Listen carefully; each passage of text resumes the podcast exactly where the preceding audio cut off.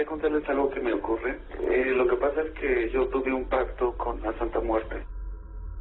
En 1995 se empezó a transmitir un programa radial que ocasionó muchas noches de terror y sugestión entre sus oyentes, donde se escucharon los casos de terror más espeluznantes de México. Fueron tan fuertes que hasta la fecha se siguen conversando acerca de ella. Bienvenidos a un nuevo episodio en Después de las 12. En estas noches hablaremos del programa La Mano Peluda. Estas semanas que vienen van a ser la trilogía, de lo cual iremos hablando poco a poco. El día de hoy conversaremos de El caso Nash. Como siempre, me acompañan Omar, Rodrigo, Arthur y quien les habla. Acompáñanos en una nueva aventura donde desarrollamos este misterioso caso que aún tiene muchas interrogantes. Buenas noches muchachos, ¿cómo se encuentran? Buenas noches Brian, pues hoy día vamos a hablarnos un poco sobre el caso Nash y vamos a desentrañar y llegar a explicar por qué este pacto puede haber salido mal. También vamos a ver si, este, si esta es una situación real o no, qué es la Santa Muerte, entre otras cosas. Así es muchachos, el día de hoy vamos a desmenuzar el famoso caso Nash, uno de los tantos de la mano peluda, e introducirnos un poco en el mundo de las posesiones, demonios y todo el tema sobrenatural, demonológico. ¿Saben? Este, a ver, en realidad el caso Nash, la temática de, de, bueno, la temática de la mano peluda era muy simple en realidad. Los oyentes llamaban y contaban sus experiencias. El conductor, quien en vida fue Juan Ramón Jiménez, trataba de ayudarles, darles un apoyo en algunos casos. Y a veces asesoraba a las personas, pues no. Muchas, muchas veces se escucharon casos muy fuertes.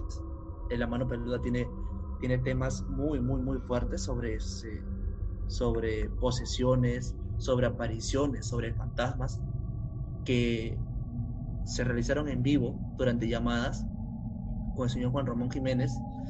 El día de hoy vamos a hablar del caso Nash, que fue un caso, uno de los casos fuertes, junto con un par más que estaremos hablando durante la siguiente semana. Pero básicamente el caso Nash trata sobre lo siguiente.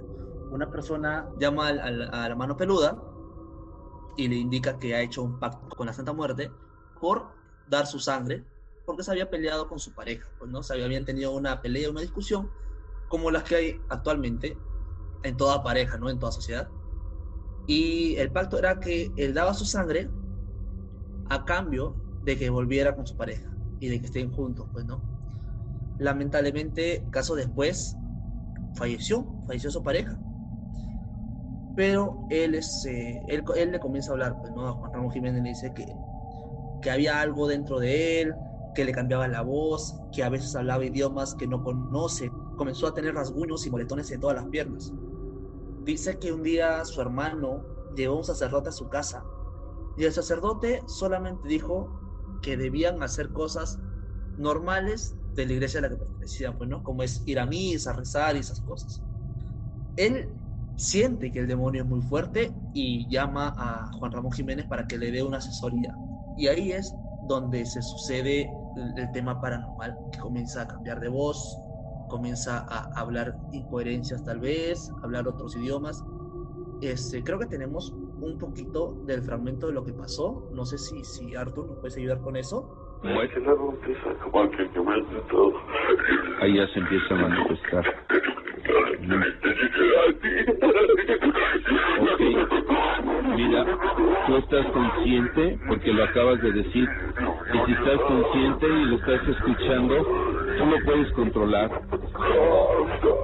Escucha mi voz. Tú puedes, Nash. Escucha mi voz. Bueno, como pueden escuchar, eh, la llamada fue muy fuerte, fue muy intensa en realidad. No, no, no sabría qué más decirle porque es, o sea, es muy fuerte lo que, lo que ha pasado.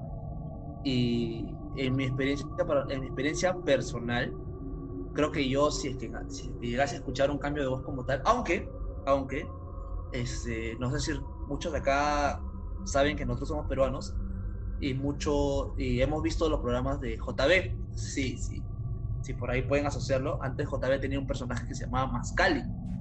No sé si ustedes chicos lo, lo, lo recuerda, pero Mascali hablaba así como hablaba, como terminó hablando Nash, con esa voz así, toda, toda así convertida, Con esa voz gutural. con esa voz de, de cantante de, de metal. Esa voz que dice, Bienvenido. No, bueno, yo creo que, bueno, antes de, de hablar de, de las voces, yo creo que sería bueno hablar de qué es la Santa Muerte, ¿no les parece? ¿Qué es la Santa Muerte? Ajá. ¿Qué fue con lo que hizo un pacto Nash? que por cierto es adorada en México en cantidades, ¿no, Omar? Sí, sí.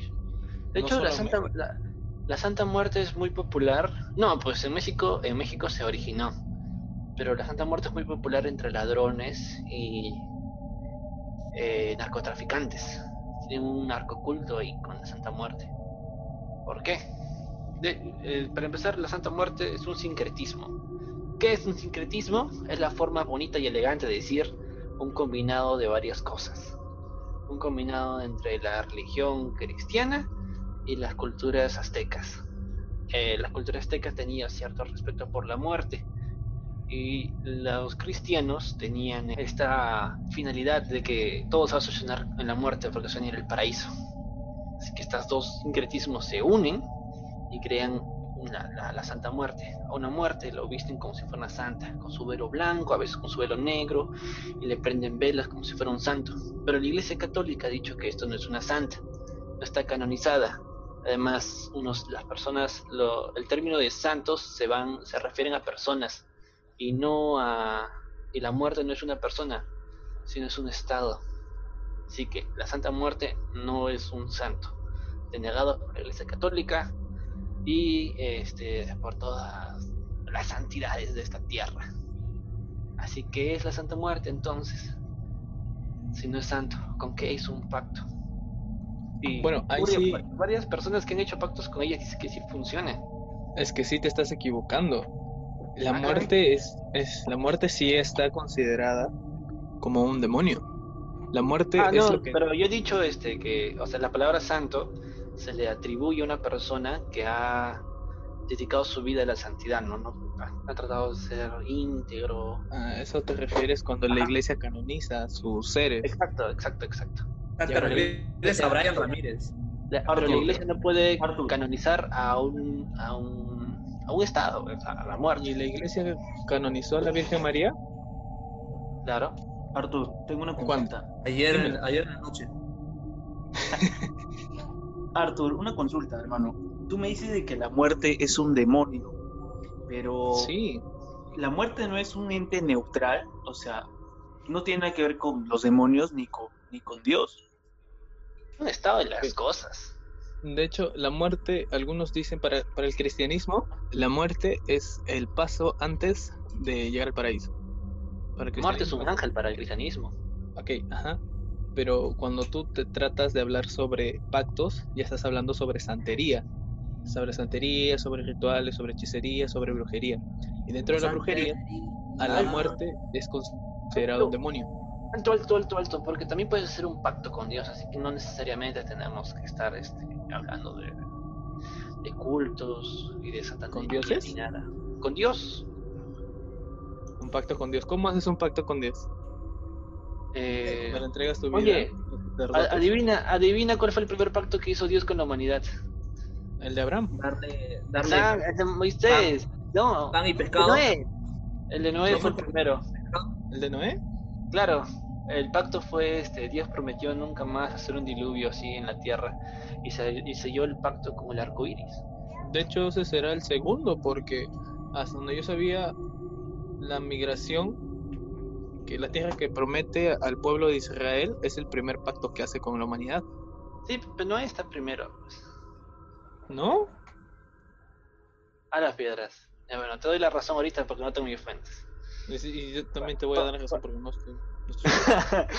che, che. O sea, tú me dices que Nash pudo haber hecho un pacto con, con Dios en vez de hacer un pacto con el diablo.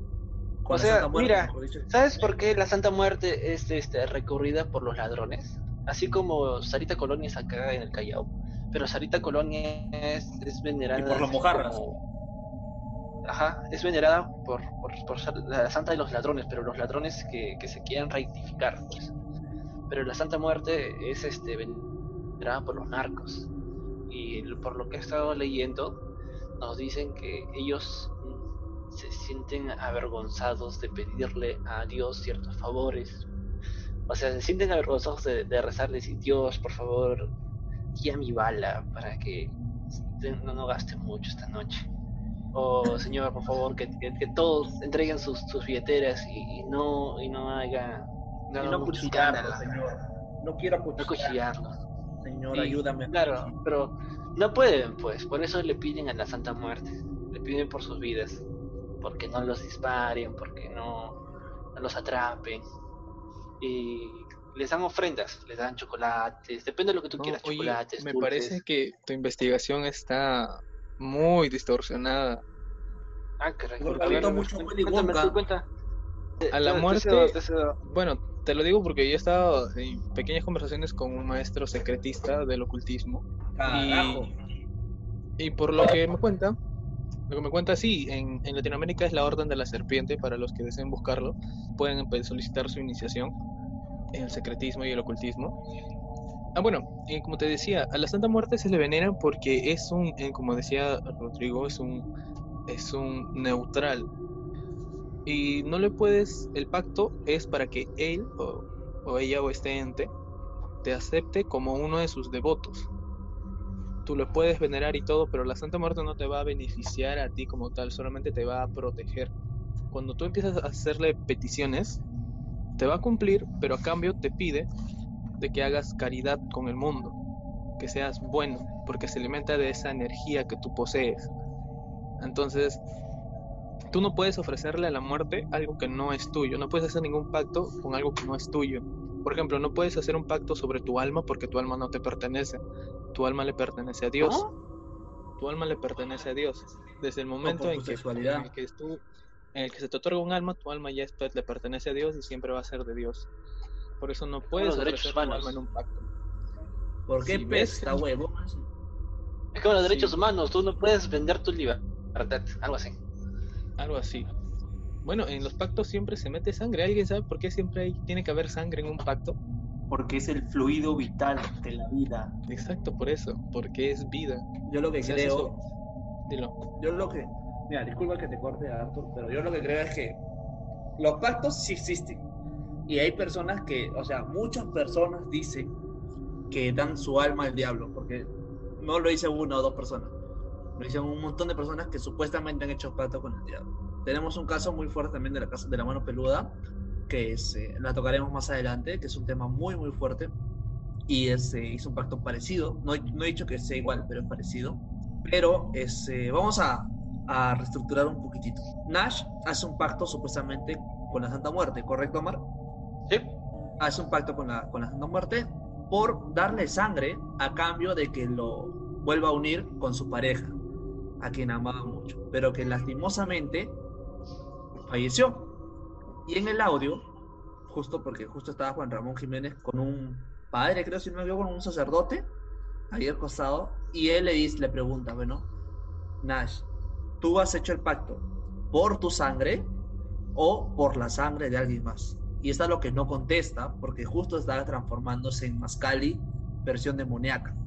Pero mi pregunta es, ¿tú puedes hacer un pacto por otra persona? O sea, yo hago un pacto por, no sé, por el riñón de mi prima Erika. ¿Algo así se puede hacer, este, compañeros? No creo que Lo así que- funcione. Lo que yo interpreto de todo esto es de que el tipo se contactó con un ente. ¿ya? No le digamos la muerte, porque tú sabes que a veces eh, los demonios pueden hacerte creer que es algo cuando en realidad no, les, no es así. Entonces, lo que entiendo es que el tipo contactó con un ente y que pidió a cambio algo, por algo, ¿no? Tal vez no es el tema de la sangre, pero sí en la vida. Ya, o sea, te entrego una vida a cambio de un favor.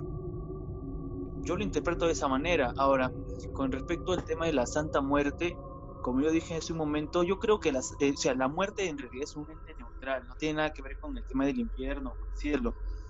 y para no desviarme del tema, porque iba a contar una historia que tal vez lo cuente más adelante, eh, en México la adoran, pero que yo tenga entendido es más por protección, que por, por protección o que por favor cure ciertos enfermos o cosas así, a que devuelva cosas como romances y cosas por el estilo. La misma petición es algo extraño, ¿no? Es un amarre. Sí, imagínate pedirle a Sarita Colonia un amarre, qué raro. ¿Un mamarre? Un amarre, más respeto con Ah. Ah, Había pensado un mamarre y cómo lo mueve esa No. muchachota. Hoy un, un- un ladrón te escucha y te balea. Papi, ¿qué pasa? Yo le canto, pe. Antes de, antes de poder empezar a pedirle cosas a la Santa Muerte, tienes que iniciarte en el culto de la Santa Muerte. Es por ¿Estás eso que hay un culto? hay un culto a la Santa Muerte. Ya, ¿por qué Arthur? ¿Por qué los judíos tienen esta conexión? Porque los judíos son el pueblo de Dios. Ellos siempre han estado conectados con estas cosas de div- divinidad y entes del más allá. Ahora, eh, dentro de de- me puse a hacer una investigación, una extensa investigación. Y pues probablemente eh, la novia de, de Nash falleció porque cuando tú vas a hacer un pacto con la Santa Muerte, bueno, el pacto se le dice a iniciarse dentro del culto a la Santa Muerte. Pero cuando le vas a hacer, pedir un favor, por así decirlo, eh, la Santa Muerte es como que te investiga para ver si es que eres nuevo o no eres nuevo en el, culto. Y eres nuevo, muy nuevo, si tienes menos de un mes, por así decirlo. Antes de hacerte el favor, te cobra el favor. Y como Nash eh, estaba tan obsesionado con, con la chica, la Santa Muerte lo tomó como el precio por hacerle el favor. Entonces, el precio del pacto se cumplió y la Santa Muerte cobró su parte, pues. Entonces, antes de que la chica muriera, se enamoró de su de Nash, pero ahí mismo la Santa Muerte se lo llevó. Entonces no le dio chance de disfrutarlo. O sea, tú me estás relatando el proceso en sí de cómo aconteció todo este hecho. Bueno, esa es a la, a la conclusión o a la deducción que he podido llegar después de todo lo que he logrado, de toda la información que me ha caído de golpe sobre la Santa Muerte. Porque también eh, los que adoran a la Santa Muerte como tal, no hay mucha gente que sea vieja, que llegue a, la- a los 50, 60, 70 años. Eso es porque la Santa Muerte te va consumiendo. A Necesitas eso iba yo. O sea, probablemente cada favor que piden es como que restarle un poco de vida a los que a los que están solicitando el pacto. Claro. Y ahora, en México así se venera a la muerte, porque tienen el Día de los Muertos todavía inclusive, pero se le venera como una intención de estar eh, con los suyos una vez más. Eh, en, el Día de los Muertos se reúnen en las tumbas de sus difuntos e intentan compartir comida, cantos y todo, con la idea o con las ganas de que en algún momento puedan regresar sus seres queridos, para que sientan su mención.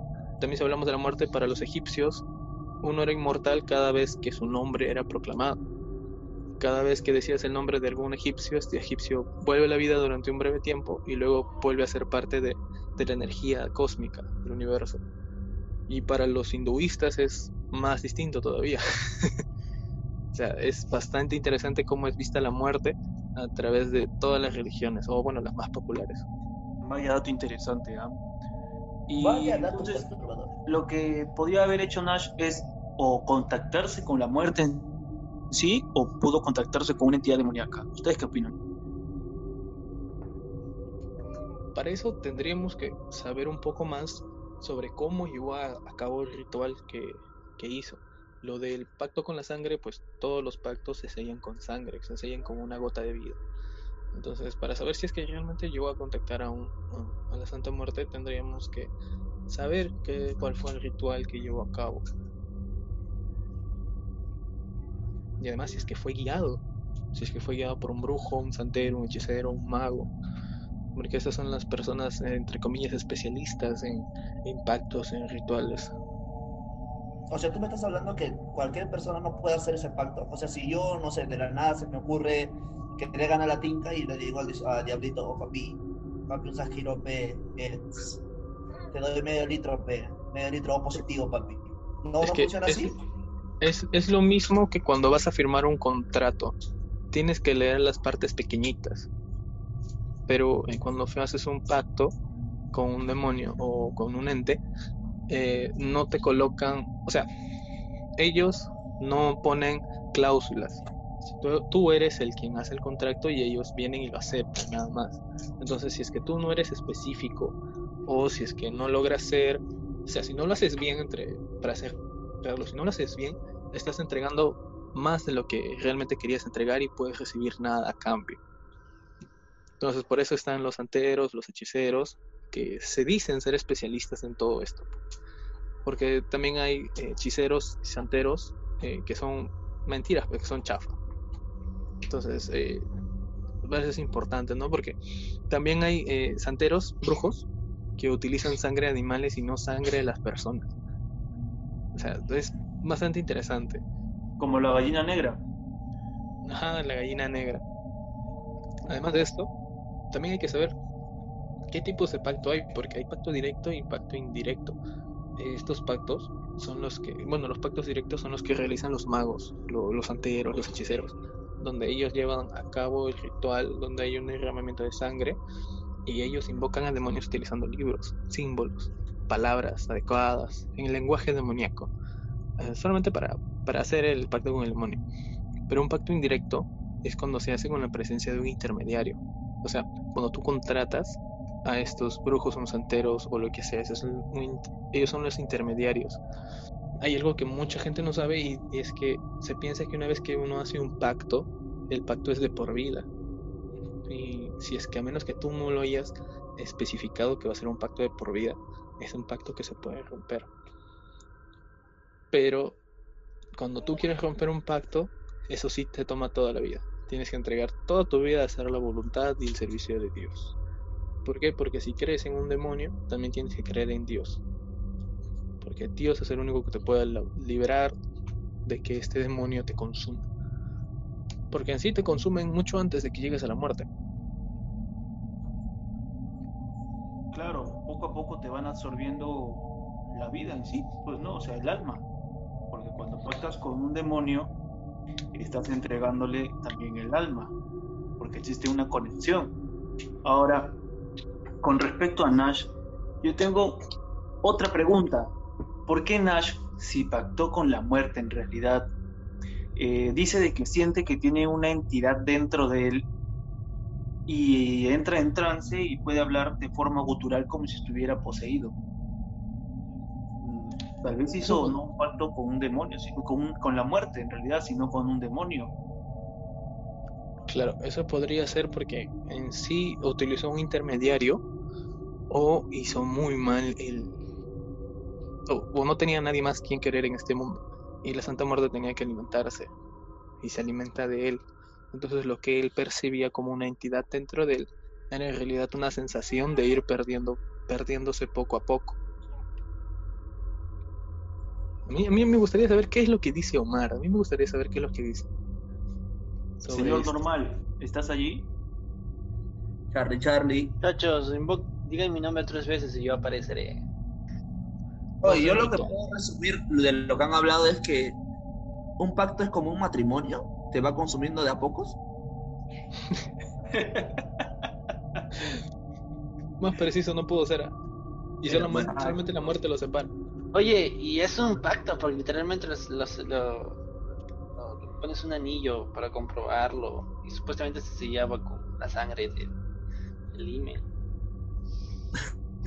matrimonio ¿Qué mierda estamos hablando? Omar, ¿qué? Omar, ¿qué estamos hablando, Omar? ¿Esto es después de las 12 o entre mis labios? ¿Qué clase de mundo paralelo es este? Espérate, tengo que invocarlo. Tengo que invocarlo y decir las Invoca, tres frases, normal. las tres frases célebres del señor normal. ¿Ustedes saben cuáles son las tres frases célebres del señor normal? ¡No! Matar es ¿Cuál? malo. El famosísimo malo. matar es malo. Matar es malo. Estoy diciembre.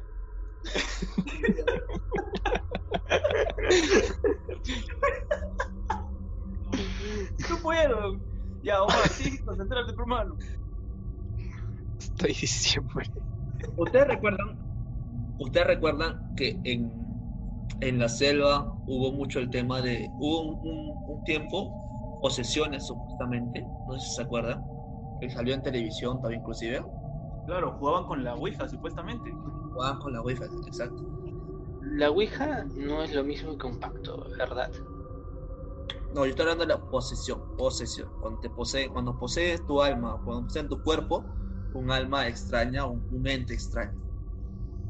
Ya, Claro, la, la Ouija no es igual que un pacto. ¿Por qué, señor normal? ¿Por qué no es igual? Para empezar, este, no ganas nada con la Ouija, pues. Depende.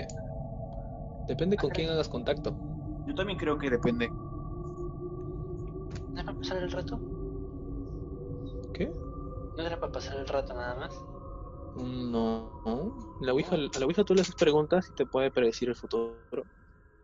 Ah, eso no sabía. Me puedes Pero- enganchar con tus seres Oh, volviendo, ¿Por qué te, Volviendo tema. te metes en temas que no conoces, me? volviendo al tema, este, no, es que pensé que eran muy distintos. Volviendo al tema, ¿ustedes creen que este Nash hizo un, un pacto mal hecho, verdad? Yo pienso que Nash tenía. estaba muy sugestionado por lo que hizo. Porque que haya muerto su novia también puede haber sido una mera casualidad. Y pues él dijo: Oh caray, ya entregué mi sangre y me empieza a sugestionar, pues. Preguntar, tal vez fui yo. Ujú, Tal vez se sugestionó a sí mismo porque debe haberse sentido muy bien al saber que funcionó su pacto, pues. O sea, güey, contactó a la Santa Muerte. Sin ayuda. Sin ayuda de Un nadie. demonio. Y no había YouTube en ese tiempo. No había YouTube. Ajá, no había YouTube. No estaba Yuya y te enseñaba cómo hacer las cosas. Y si fue un demonio, No estaba idea en cinco minutos. Pero ahora, si fue un demonio, pues, ¿qué demonio, no? O sea, Ahora Literalmente. depende, pues, porque Dilo. según eh, las el mes con el que tú hagas contacto, toca uno distinto. No, no, no. Según el ritual que hagas. No sé, según el ritual y las condiciones del también, clima. también es este según el, el mes. Hay demonios a los que no les gusta el frío. Ah, son especiales, me dices. Sí, no los puedes no los puedes invocar en otoño, por ejemplo, ni en invierno. Tienes que invocarlos en- cuando hace solcito. Y tampoco lo puedes invocar en cualquier lugar. A algunos les gusta que sea en el baño, otros en el dormitorio, algunos en un cementerio. Y así. Para algunos te piden tierra de muerto, o vela negra, o vela blanca, para equilibrar el ambiente. A algunos les gusta con canela, otros este con maca. Sí, sí, hay rituales con maca. Hagamos una campaña, hagamos una campaña, muchachos. regresemos al tema. No, pero no, no, sí, sí, el, el semen también es utilizado. Por ejemplo, hay conjuros para cuando quieres quedar embarazada sin tener contacto sexual. ¿Como una gallina? Ajá. No, la gallina sí la pisa. La gallina puede poner huevo, pero si quieres que ese huevo se convierta en pollito, la gallina tiene que ser pisada. Ah, Oye, Omar, ¿estás bien, hermano? siéntala, siéntala. ¿Estás ¿Cómo Pero bueno. gallinas, güey? Pero bueno, oye, ¿y qué tal si todo fue falso? Puede ser ¿Qué tal, qué tal si todo el caso Nash fue falso? ¿Qué tal si O todo sea, fue fingido? Porque mira, qué eso- coincidencia, ¿no? Estamos en el especial de, de posesiones y justo nos llama este caso. Pero eso es igual que, por ejemplo, que estés hablando en un programa médico y estés hablando sobre hemorroides o verrugas. La gente va a llamar porque tiene una hemorroide, tiene una verruga. No es igual. No Pero- altera nada. Mm, no sé. Tú, Ahora, si, si es que si Nash- tuvieras, si es que si tuvieras poseído y, y pucha, y no sabes qué hacer, ¿llamarías al doctor Choi? Sí, yo, yo se lo llamo. Ahora, para que Yo sea acudo a mi falso. Nash, si para que sea falso Nash hubiera tenido que ser un locutor o un doblador de voces o tendría que haber habido varias personas en esa llamada. Porque la manera en la que lleva los graves a su voz es eh, con técnica, pues entonces no es algo que una persona común y corriente pueda hacerlo. Llegar hasta esos graves. Sí, es- eso es cierto, eso es muy cierto. Lo que dice Arthur eh, tiene mucho, mucho que, mucho, mucho de verdad. Porque eso son, eh, es una voz cultural, la cual en realidad puedes hacerla, pero no mantenerla. Lo difícil es mantenerla eh, en, un, en un nivel que, que no se escuche ni desafinado, porque, porque también la, eh, la voz gutural también desafina. Y este, y más que eso, este, la voz gutural es muy, eh, ¿cómo se puede decir? Muy peligroso para las cuerdas vocales de quien lo practica, porque es un, es un grave que está incluido un raspado entre las cuerdas vocales, entonces es, es un poquito complicado, por no decir bastante complicado. Entonces, Para, si es una, si es un, discúlpame que eso digo, si es un fake o si es una, este, para desmentirlo, podría ser y que se ha preparado un buen tiempo. Recordemos que eh, la mano peluda ha estado muchos años al aire, muchísimos años al aire, y este, y tranquilamente puede haber sido, ¿no? Así. O sea, no, no, no, no le quito. Además, es un, como dije por interno, es un cliché el tema de estar cambiando las voces, de que hizo un pacto con, con la Santa Muerte para, para mi, para mi flaca, para mi Gil. O sea, son, son clichés, ¿o ¿no? Podría, podría decirse que desde ese punto de vista parece película mexicana de terror facha, de facha. O para sea, aclararle a nuestra audiencia, disculpe que les corte, para aclararle a nuestra audiencia, eh, con- cuando Brian habla sobre las voces y las cuerdas vocales, no está hablando por las puras, o sea, Brian es cantante y sabe las técnicas y todo ello. Ahora, eh, en mi opinión, yo creo que el caso Nash eh, puede que sea una posesión demoníaca. O sea, yo he escuchado los audios, por ejemplo, de José Velázquez y son muy parecidas, la, o sea, lo- la forma en cómo habla o cómo se expresa es muy parecida a la de Josué Velázquez. O- o- Arthur nos puede explicar un poco de cómo es que un demonio podría eh, modificar las voces de la persona que está pos- poseyendo, ¿no? Claro, pero para eso tendríamos que primero hablar un poco de angelología. La angelología es la pseudociencia que trata de, de explicar a los ángeles, el origen de los ángeles, su jerarquía, eh, los orbes sobre los cuales están establecidos, cómo es su relación con Dios y así. Cuando uno empieza a abrir- a entrarse dentro del mundo de la angelología, eh, saltan a decir de que los, los ángeles, tanto los ángeles del cielo como los ángeles caídos, eh, no tienen voz. Estos entes no tienen voz, son éteres, o sea, son simplemente existen porque tienen existencia. No tienen voz, no tienen sexo. Entonces, su voz, eh, estos ángeles no pueden modificar la voz como tal del, del cuerpo el que poseen, pero al atravesar, eh, al atravesar, uy, me perdí. Pero, esperamos, con confianza. Bajo, bajo que- eso, Los Eh, Ángeles. En, en- en lo que buscas, en lo que buscas, yo tengo una anécdota con ángeles. Omar, Eh, Omar. Sodoma y Gomorra. Omar, solamente una consulta. ¿Qué? Que los ángeles no pueden tener sexo. ¿Cómo se embarazó María? Los ángeles, es- sí, los Pero ángeles María- tienen los dos sexos, ¿ah? Los ángeles son Ah, hermafroditos. Me dices O que sea, no tú tiene estás diciendo sexo, que pero María tío, sexo. O sea, tú me dices que los ángeles se pueden hacer candado. Sí, sí, sí. O sea, María tuvo un trío, hermano. Candado, qué salvaje. Está bien, Qué feo, qué feo. No, este, no sé, en la Biblia dice pues que cuando los dos ángeles fueron a Sodoma y Gomorra para sacar al único justo que había en la ciudad, Ah, sí, Eh. también se me ocultó. Eh, los, los pobladores de Sodoma y Gomorra se juntaron y vieron un ángel y, y lo primero que pensaron no fue, pucha, Dios ha venido a vernos, o pucha, ángel, hay que pedirle milagros. Lo primero que pensaron fue, Mm. vamos a tirárnoslos. Lot. Lot. Fue Lot. a Lot. Dijo, lo primero, lo, lo primero que pensaron los pobladores es decir, nosotros vamos a tirarnos a esos ángeles y vamos a ver qué se siente. Y lo va a disfrutar. Y los ángeles se lo madrearon. Que eran ángeles, pues.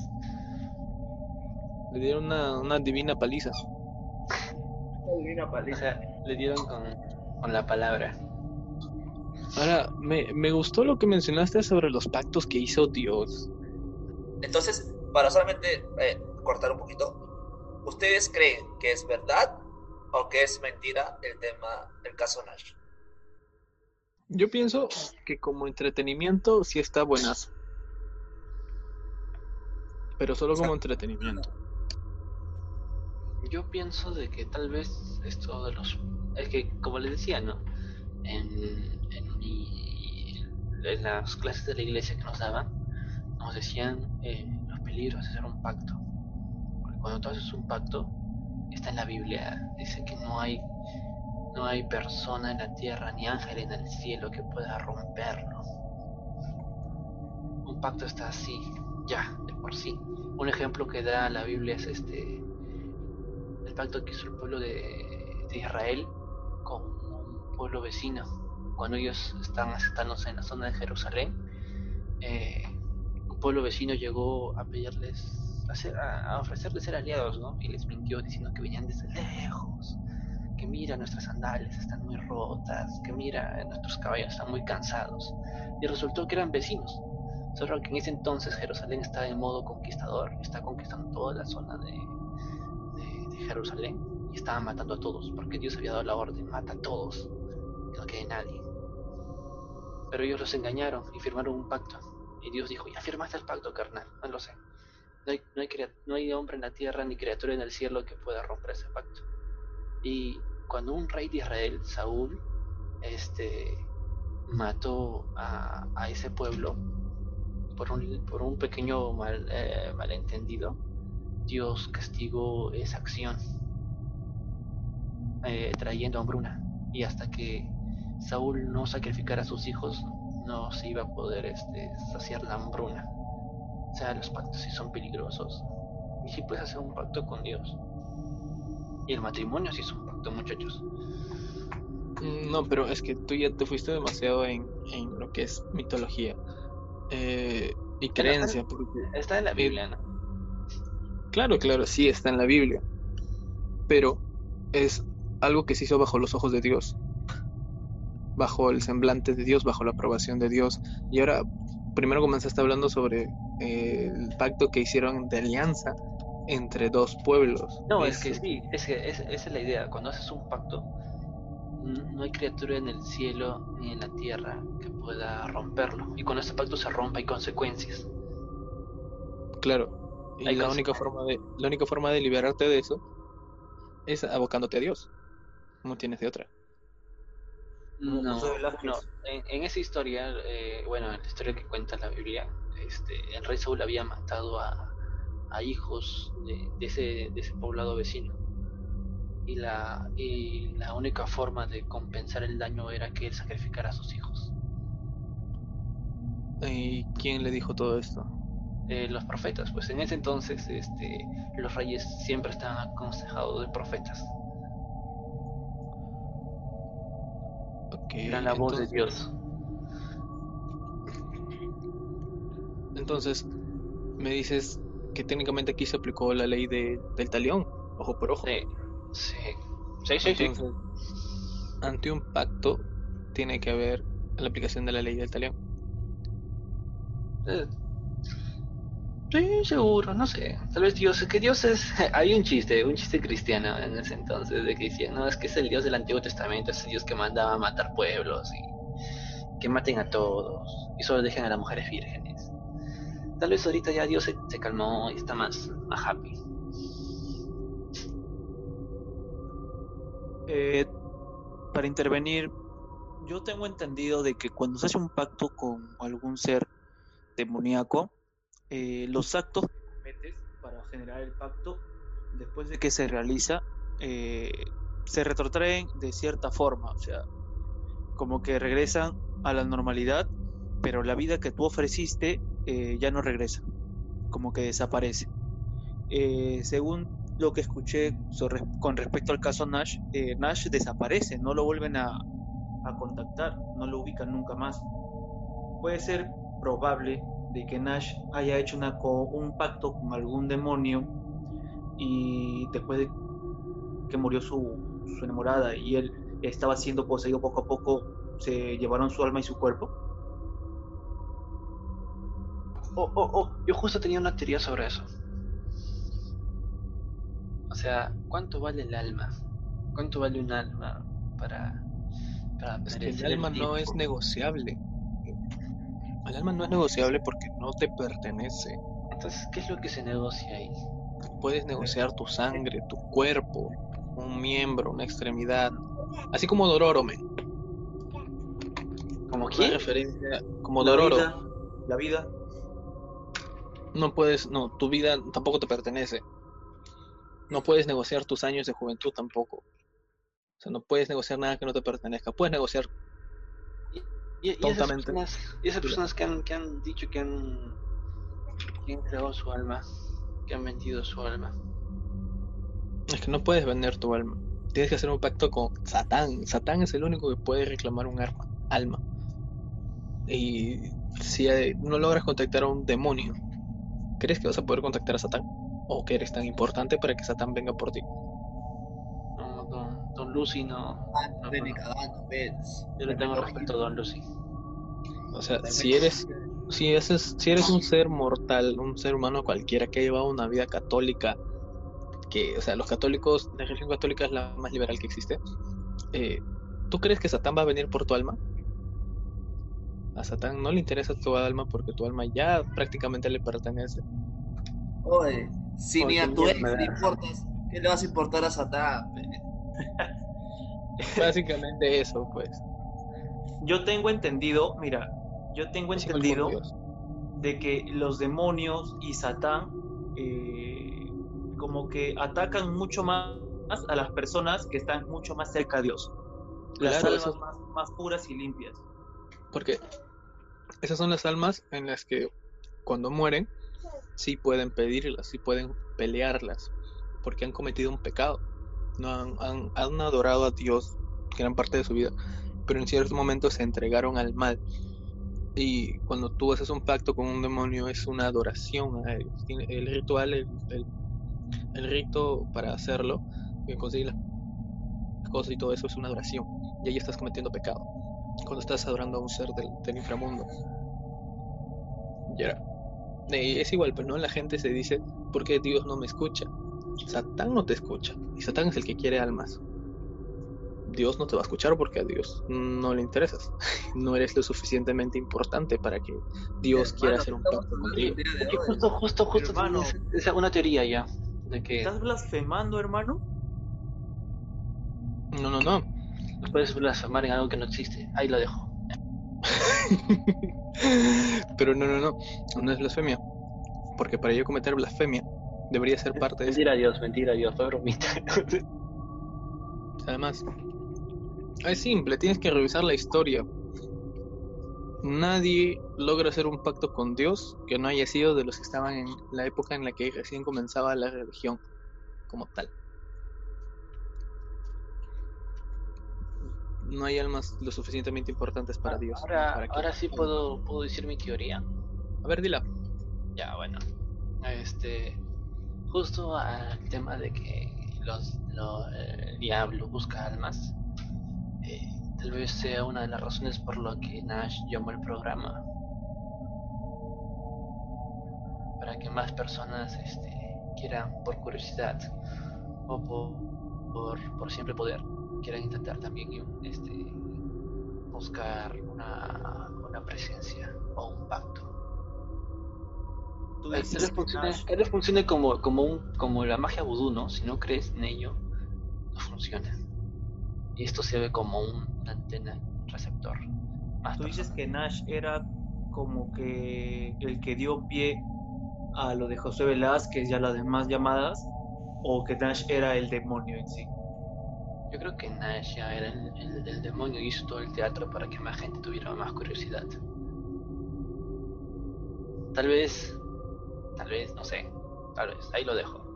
Tal vez es este, una, empresa piramidal, también los demonios y buscan más almas, buscan más almas.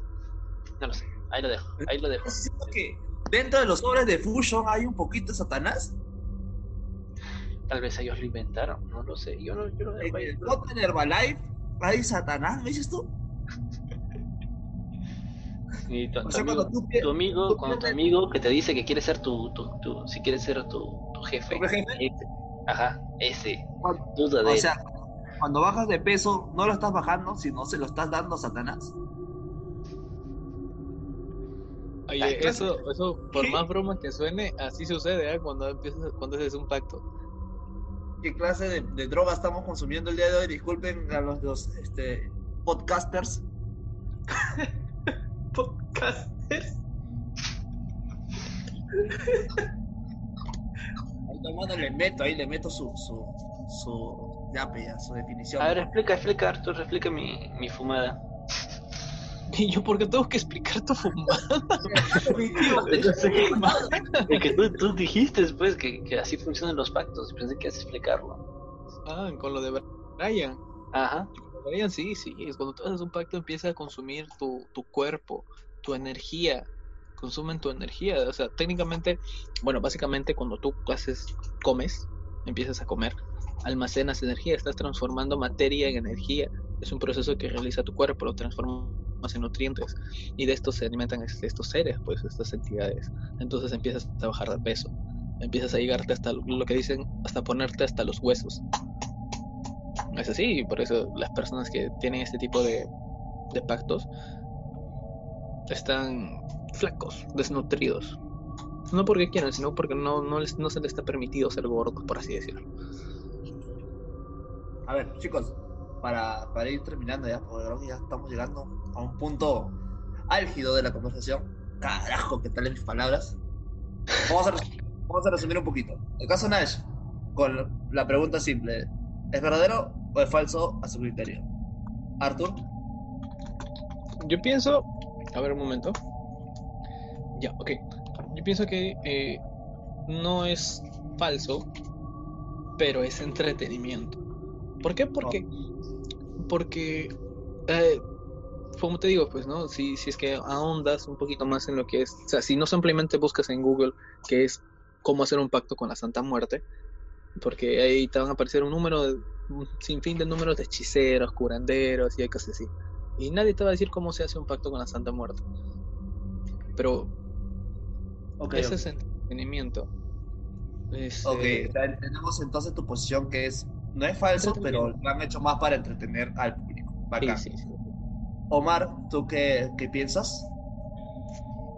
Yo tengo, ya les dije mi teoría ya. Yo pienso que tal vez el demonio sí llamó y sí dijo para captar a más personas.